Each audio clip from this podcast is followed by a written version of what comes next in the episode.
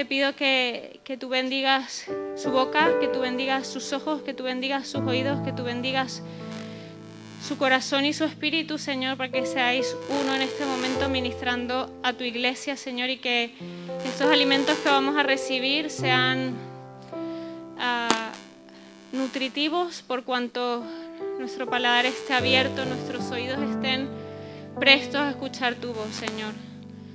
Te pedimos tu ayuda, Espíritu Santo, para escuchar lo que tú nos quieres decir hoy, para que tú transformes, tú transformes todo nuestro ser a través de tu palabra, Señor. En tu nombre, Jesús. Amén.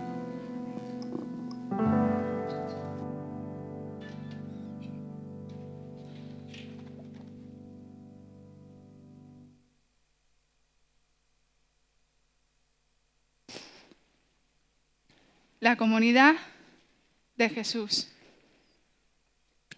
Comunidad.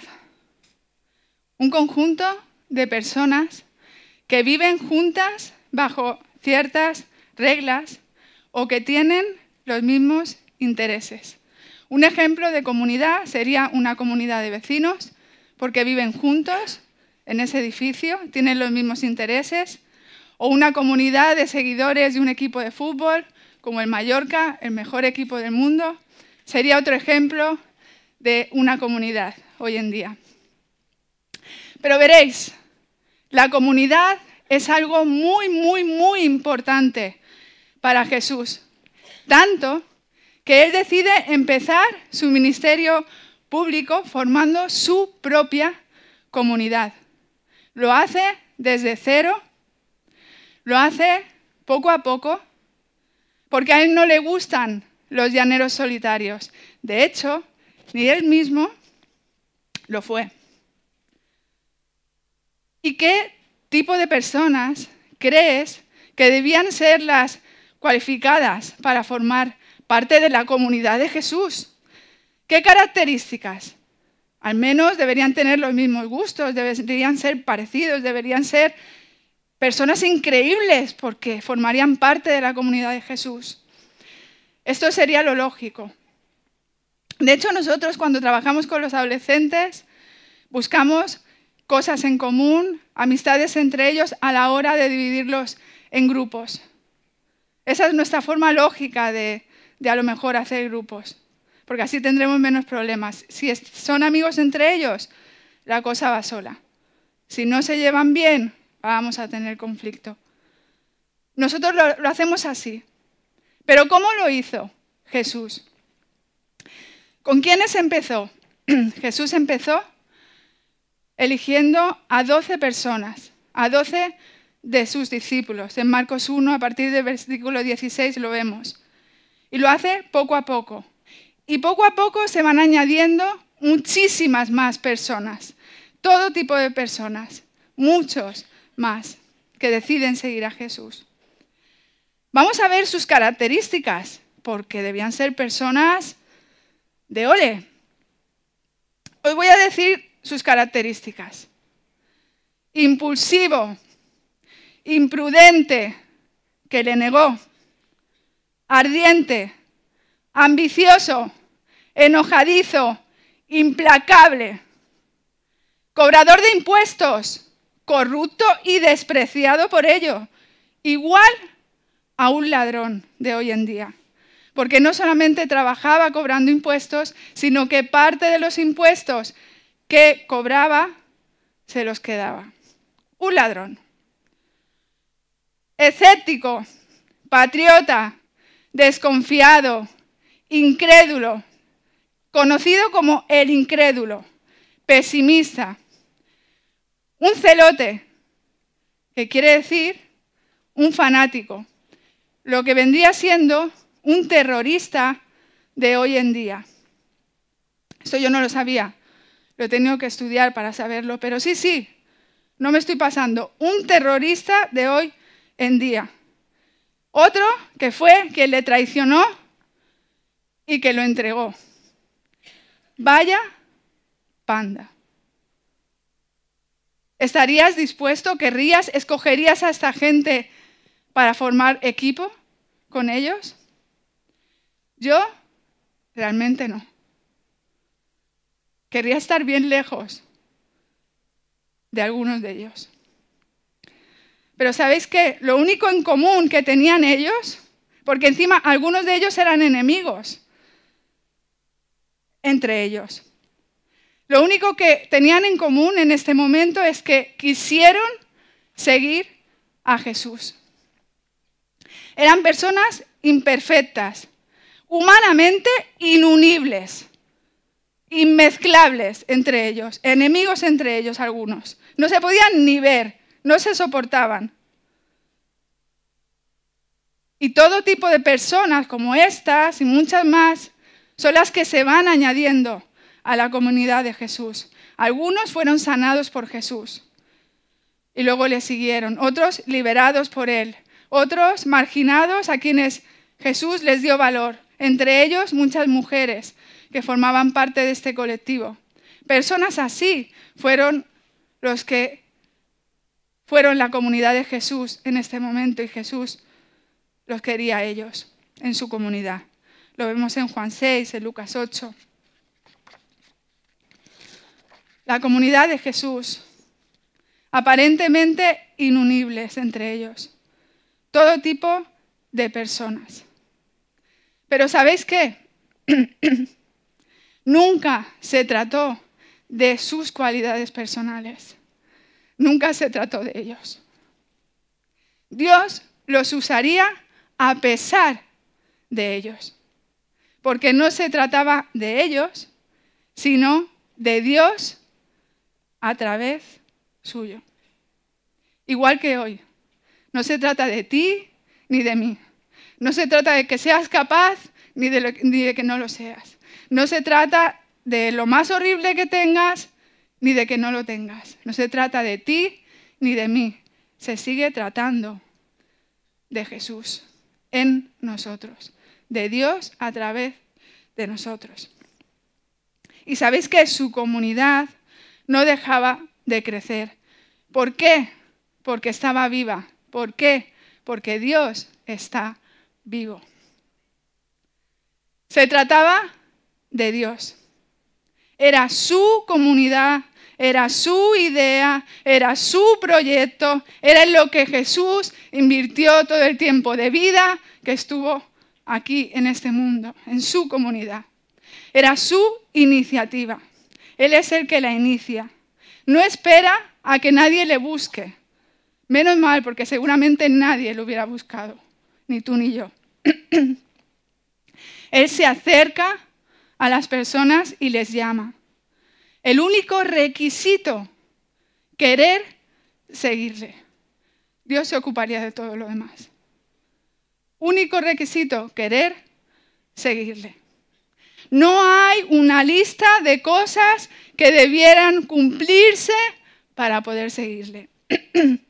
No hay ningún requisito que debieran demostrar para demostrar que eran dignos para poder seguirle. Menos mal, porque si no, nosotros tampoco podríamos hacerlo. Cualquiera podía formar parte de su comunidad. Cualquiera puede formar parte hoy de su comunidad. El único requisito, querer seguirle. Pero veréis, hoy seguir a alguien no es algo incómodo. Ni siquiera nos compromete a nada.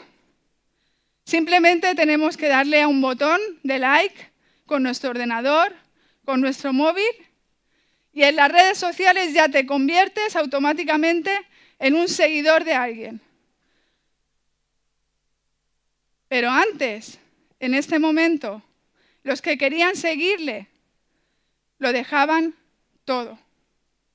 Dejaban a sus familias, dejaban sus trabajos, dejaban sus posesiones, dejaban sus asuntos personales y sus listas de tareas, todo por querer seguir a Jesús.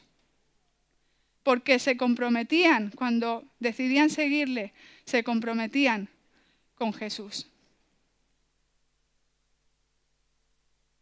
La comunidad de Jesús tiene que ver con una relación constante tiene que ver con un darse. Jesús se daría a ellos, ellos se darían a Jesús, ellos se darían a otros. Tiene que ver con darse. Nadie dijo que fuera fácil. Ellos deberían caminar con Él todo el tiempo. Y antes no había metros, ni autobuses, ni aviones, ni carreteras asfaltadas. Debían caminar con Él todo el tiempo, tuvieran ganas o no, estuvieran cansados o no. Y debían también convivir con Él y, y unos con otros, entre ellos, todo el tiempo. Y ya hemos dicho que entre ellos había gente que no se llevaba bien. Y no sé tú, pero la verdad es que la convivencia es un tema muy delicado. Y mucho más cuando estamos con personas desconocidas. Y mucho más cuando estamos con personas desconocidas y con las que no nos llevamos bien. Con las que ya hay rivalidad. De hecho, es uno de los problemas más frecuentes cuando un matrimonio decide casarse. Para algunos, el primer año de casado son luces y colores y fuegos artificiales. Para muchos, son momentos complicados. Son momentos delicados, difíciles, porque dos personas que han estado solas con sus formas de hacer las cosas, con sus manías, deciden convivir juntos y estar 24 horas juntos, muchas veces los caracteres chocan. De hecho, fue mi caso. Nosotros discutíamos, yo creo que tenemos lo justo y necesario para poder funcionar juntos, porque somos de caracteres opuestos. Yo vivo sin reloj y vivo la vida, y Josué es súper organizado, todo lo tiene con Excel, con tablas. O sea, somos caracteres diferentes totalmente. Y cuando empezamos a convivir juntos, él venía de casa de sus padres, yo estaba acostumbrada a vivir sola y hacer las cosas a mi, a mi, a mi manera y a mi gusto. Y empezamos a estar 24 horas de repente en una casa, los dos juntos. No os podéis imaginar la cantidad de horas que estábamos discutiendo. Discutiendo por cosas que ahora me parecen tonterías, después de muchos años, pero que en aquel momento eran mm, lo máximo de importantes para mí. Cosas como, por ejemplo, dónde colocar las sartenes en una cocina. Sí, ríete, yo hoy me río, pero en aquel momento estuvimos horas discutiendo por eso. Porque él defendía a capa y espada, defendía a muerte que el sitio lógico de las sartenes es meterlas dentro del horno. Y yo flipaba. Yo decía, a ver, ¿qué me estás contando? O sea, esto es de locos. ¿Cómo vas a meter las sartenes dentro del horno y cuando necesites el horno? El horno está hecho para hornear, le decía yo, no para guardar sartenes. Es como si metes las sartenes en el congelador. No, el congelador está hecho para congelar y el horno para hornear, no para guardar sartenes. Pero él, que sí, que sí, que en su casa se hacía así, que sí, que sí. Y yo decía, aquí estamos todos locos o qué nos pasa, porque esto, esto no es normal. Y venga, y él defendía la suya, y yo la mía, y venga, venga, venga.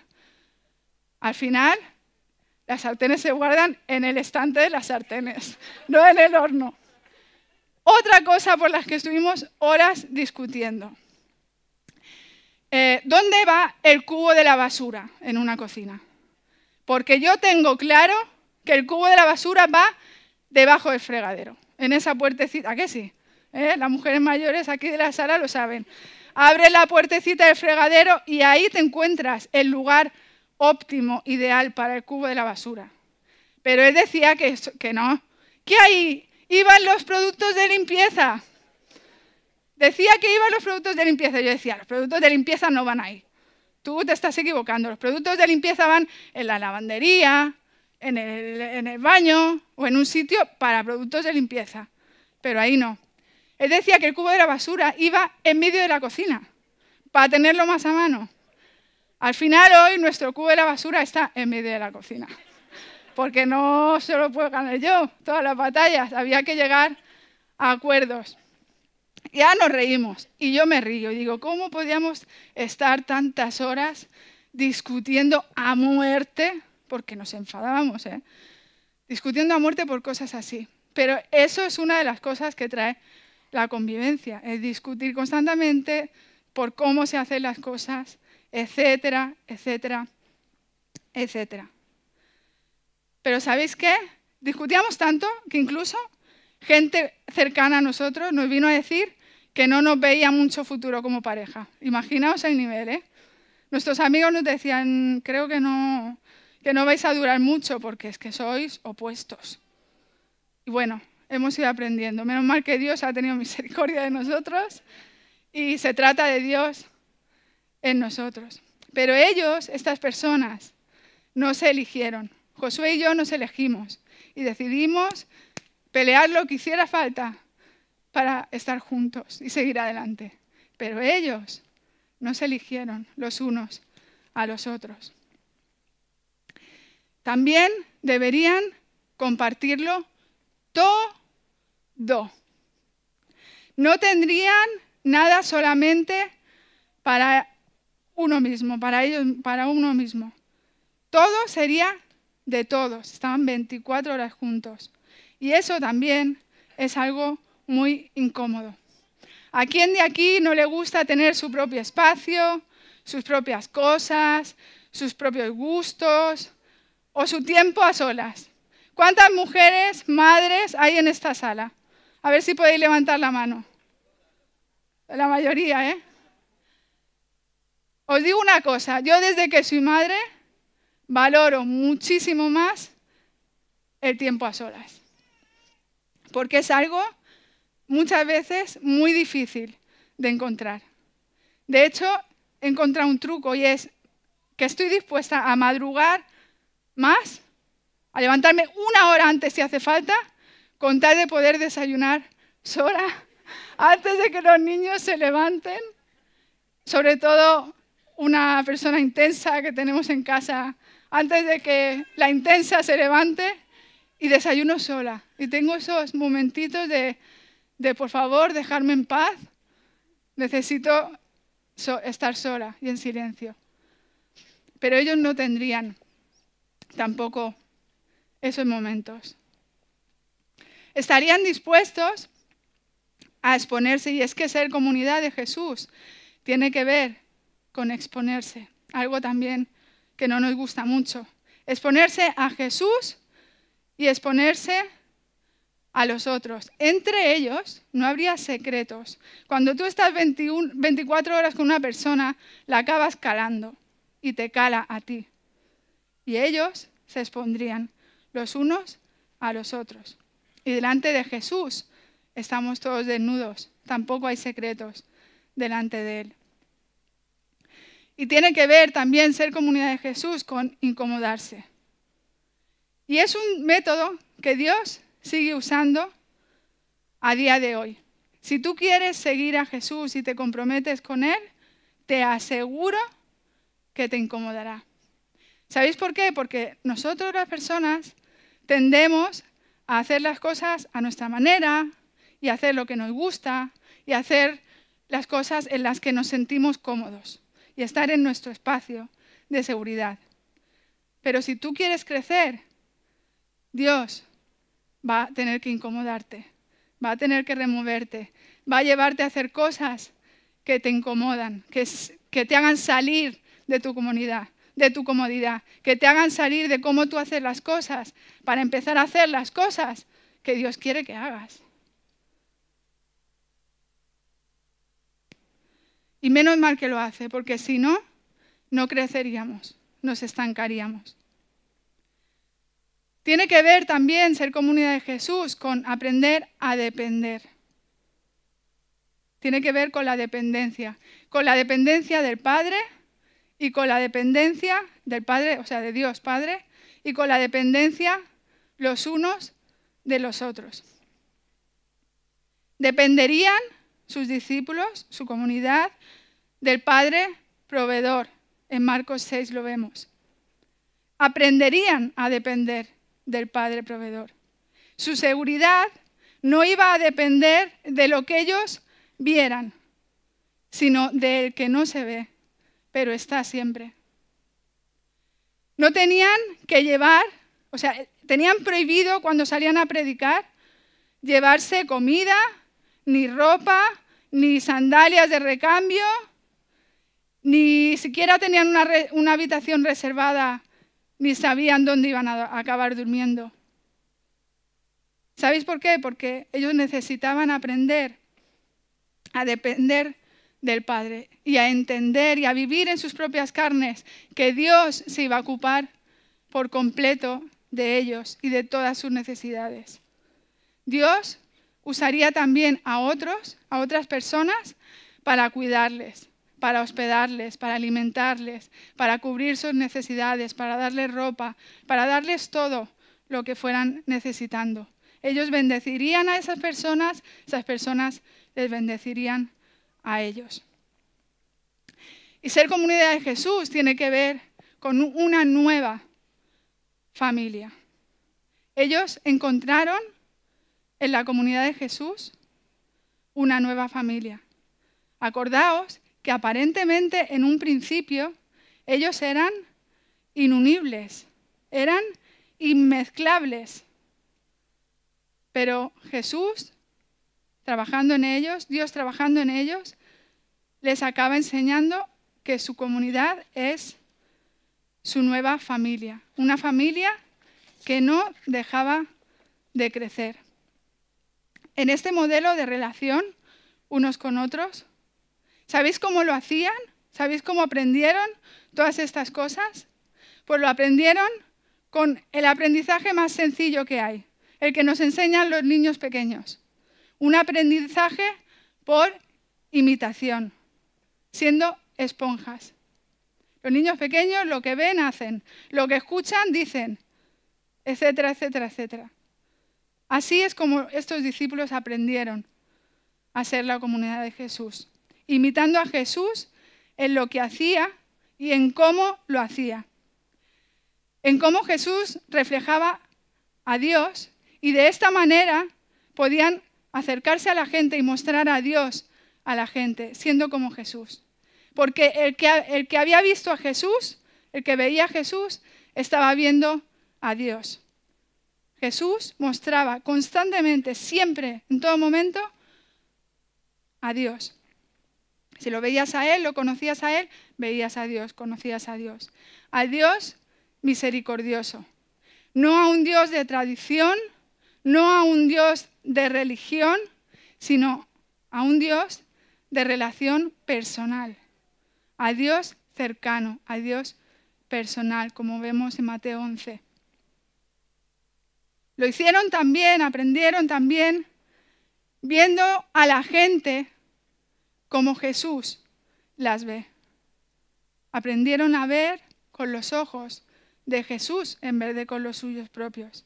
Aprendieron a cuidar a las personas como Jesús las estaba cuidando y no como ellos lo hubieran hecho. Y aprendieron también que todos importan que para Dios, para Jesús, toda persona importa. Él no ve etiquetas, Él no ve grados, todos son iguales a sus ojos, porque todos estamos, estaban, estarán necesitados. Sus discípulos debían preguntarse en todo momento dos preguntas muy sencillas. ¿Qué haría Jesús en este momento? ¿Y cómo lo haría Jesús? Y debían imitarle. Y también tiene que ver con transmitir los principios que Jesús les había enseñado. Les mostró con su propia vida el reino al revés. Les mostró principios que iban en contra o, o que eran todo lo contrario a lo que nos enseña esta sociedad, a lo que les enseñaba aquella sociedad. Y que los encontramos en su palabra nosotros hoy. Y veréis, la comunidad de Jesús tiene que ver con un modelo de intimidad y de dependencia. Dependencia con el Padre. con nuestro Abba. Jesús necesitó tiempos a solas, donde coger fuerzas, donde poder derramarse, momentos en los que a lo mejor no podía más y necesitó acudir a su Abba. Y si Jesús lo necesitó, si estos discípulos lo necesitaban, ¿cuánto más nosotros hoy también lo necesitamos? Intimidad y dependencia también con la guía del Espíritu Santo. Estaba presente en todo momento. Ellos no iban a salto de mata, no iban por impulsos, sino con un propósito, con una misión. En muchos textos sale constantemente, les guiaba el Espíritu Santo. Intimidad y dependencia también con las personas. ¿Por qué? Porque Jesús no era un llanero solitario.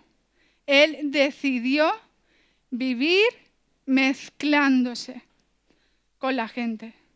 Se mezcló con ellos, comía con ellos, compartía vida por amor a cada uno. Él les, daba vida a esas personas, pero él quería saber de su vida.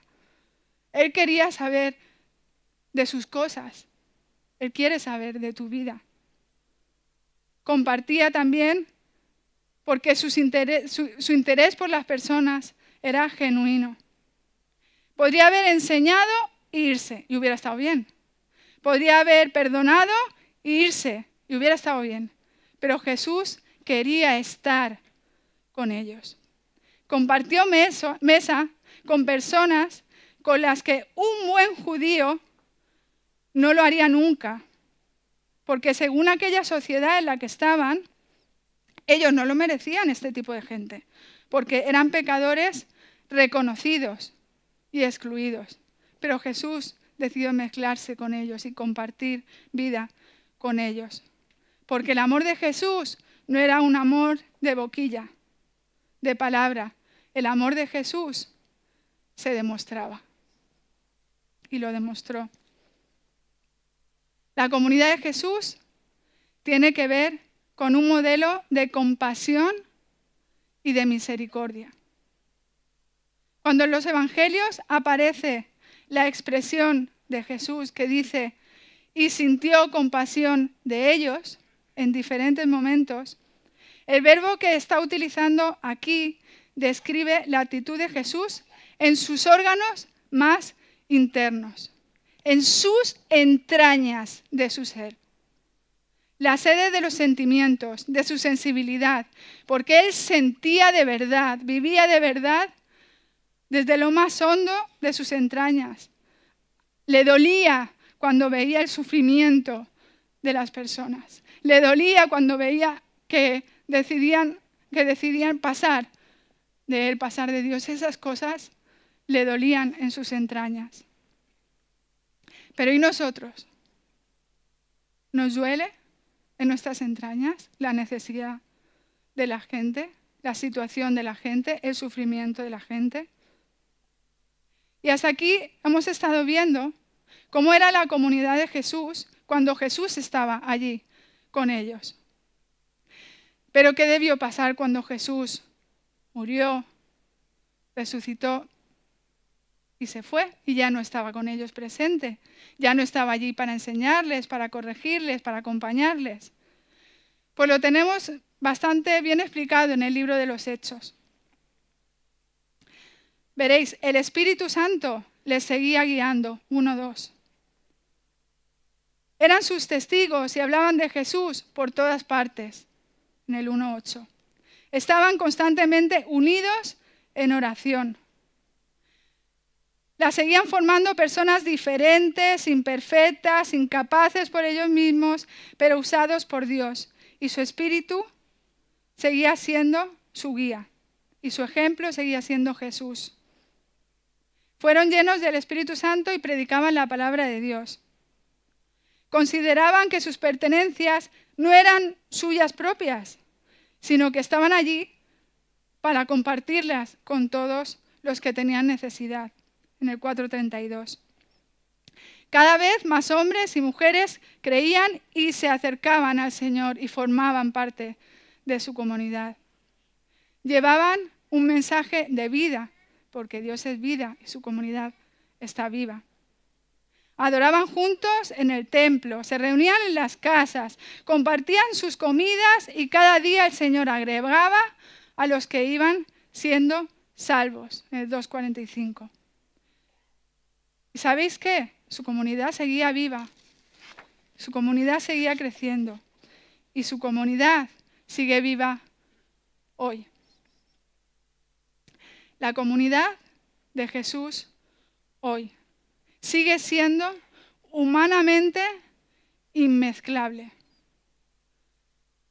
Seguimos siendo imperfectos. Nuestra común unidad sigue siendo Jesús. ¿Y sabéis cómo nos ve Jesús? No como la iglesia de los molinos, nos ve como una nueva familia, como su familia. Sigue siendo hoy una comunidad multicultural. Solamente a través de la obra de Jesús, de la obra de Dios, yo puedo tener hoy aquí amigos que son hermanos de cualquier parte del mundo. De Perú, de México, de Venezuela, de Colombia, etc. Amigos íntimos, más íntimos que a lo mejor mis hermanos. Porque nos une Jesús. Con culturas diferentes, costumbres diferentes, prioridades diferentes, características diferentes, pero somos familia porque somos la comunidad de Jesús. Su comunidad hoy es un lugar de igualdad. Es un lugar en el que no se discrimina a nadie por su posición familiar, social, ni por su nacionalidad, ni por su raza, ni por su sexo, ni por su pasado, ni por su presente. Esta es la comunidad de Dios hoy. Una comunidad donde todos caben. ¿Sabes qué? Tú cabes. La comunidad de Jesús hoy es una familia, como decíamos, donde se abraza, donde se acoge y donde se restaura. ¿Sabes qué? La comunidad de Jesús hoy, esta familia, es un hospital para los enfermos. Es un ropero para los desnudos. Es un banco de alimentos para los hambrientos. Es un refugio para los que están perdidos y desorientados en su vida. Esta familia, su comunidad hoy, somos hijos del mismo Padre, nuestro Abba. Somos hermanos de la misma sangre, la de Jesús. Somos herederos del mismo reino, vamos hacia el mismo sitio, el cielo. Necesitamos también la intimidad con el Padre, con nuestro Abba, como lo necesitó Jesús. Necesitamos hoy la guía de su Espíritu Santo también. Y no ir a salto de mata ni por impulsos. Sigue siendo, bueno, sigue sin tratarse de mí. Y menos mal. Sigue sin tratarse de ti, ni de tus cualidades personales, ni de ti, ni de mí, ni de nadie, sino solamente de Dios a través de nosotros. Él se sigue ocupando. Y su comunidad hoy es una comunidad que se mezcla, que decide intencionalmente mezclarse para mostrar a Jesús a otros, por amor a otros. Por amor a otros decidimos exponernos, decidimos darnos, decidimos abrirnos, decidimos compartir vida, decidimos interesarnos, preocuparnos por su vida, por la vida de las personas. Decidimos comer con ellos, abrir nuestras casas, abrir nuestra intimidad, abrir nuestro corazón. ¿Te mezclas? ¿Tú hoy te mezclas?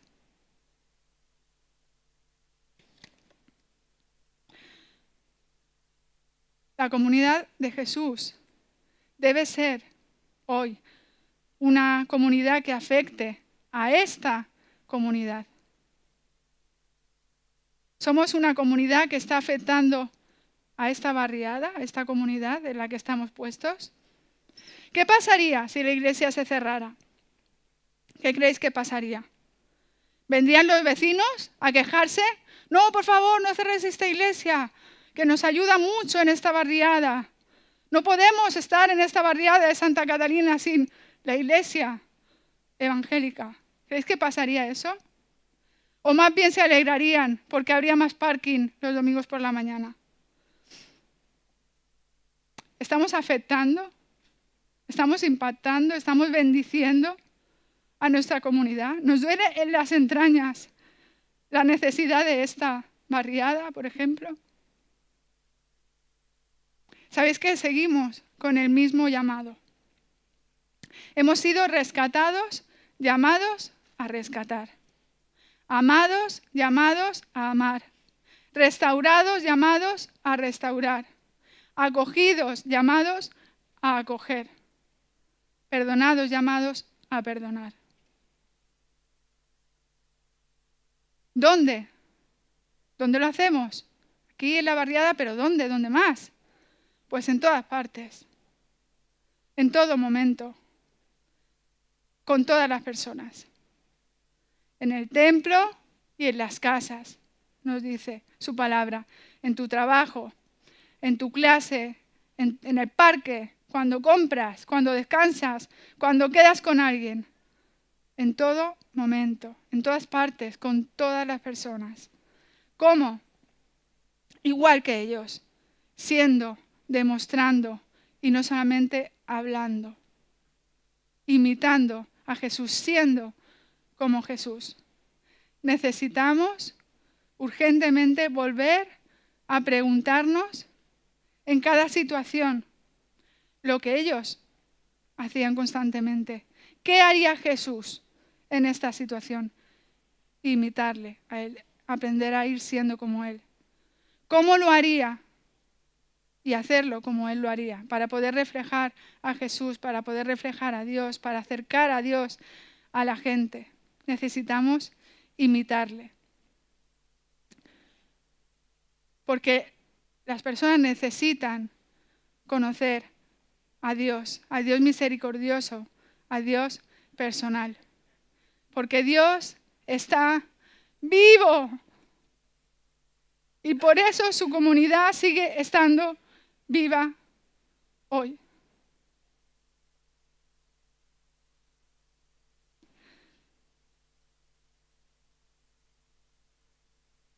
Te pido que podamos cerrar un momento nuestros ojos y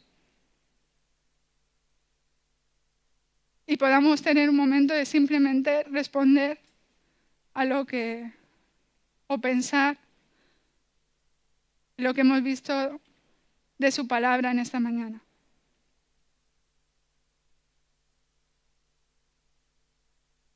Sabemos cómo es, cómo, cómo Jesús formó su comunidad cuando Él estaba. Sabemos cómo fue su comunidad después cuando ella no estuvo presente. Pero ser comunidad hoy, en el tiempo en el que estamos, en la sociedad en la que estamos, te toca a ti y me toca a mí.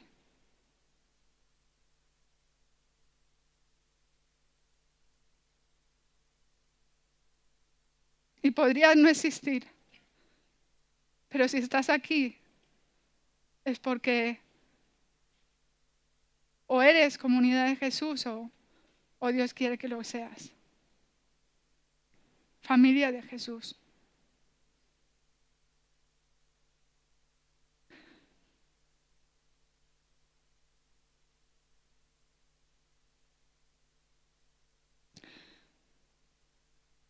Señor, gracias porque sigues hablando a nuestra vida de forma personal y como familia como iglesia, como, como tu comunidad aquí hoy. Gracias porque nos recuerdas que, que tú ya sabes que somos imperfectos, que delante de ti estamos desnudos, que ya lo sabías y de hecho decidiste formar comunidad con gente así. Y todo lo que hiciste con ellos lo sigues queriendo hacer hoy, con nosotros. Ayúdanos, Señora, a aceptar el reto de, de querer imitarte a ti, de no vivir a la nuestra, de no hacer las cosas a mi manera y en mi, en mi sitio de comodidad, sino de, de ser comunidad como tú quieres que lo seamos, Señor. Y nos has puesto en esta barriada y yo pienso que no es casualidad. Y nos pones en nuestro tra- trabajo y no es casualidad. Y nos rodeas de gente necesitada y no es casualidad. Ayúdanos a ser tu comunidad en todo momento, en todas partes, con todas las personas, Señor.